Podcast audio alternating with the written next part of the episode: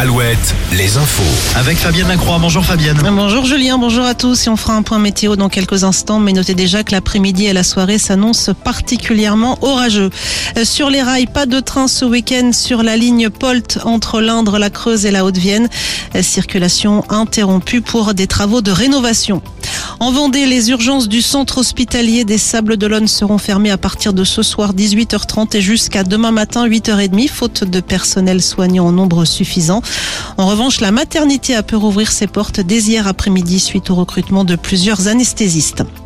À Londres, la cérémonie du couronnement de Charles III se poursuit à l'abbaye de Westminster.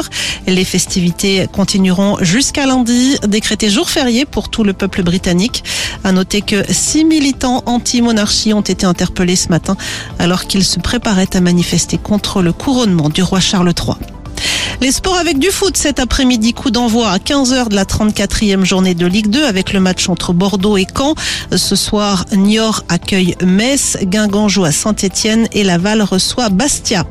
En rugby, le top 14, le Stade Rochelet affronte Toulon au Stade Vélodrome à Marseille. C'est à partir de 21h ce soir.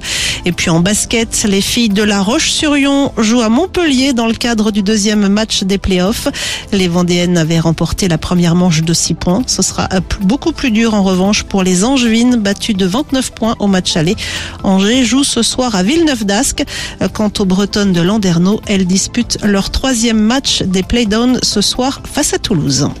La météo avec manouvellevoiture.com. Votre voiture d'occasion disponible en un clic.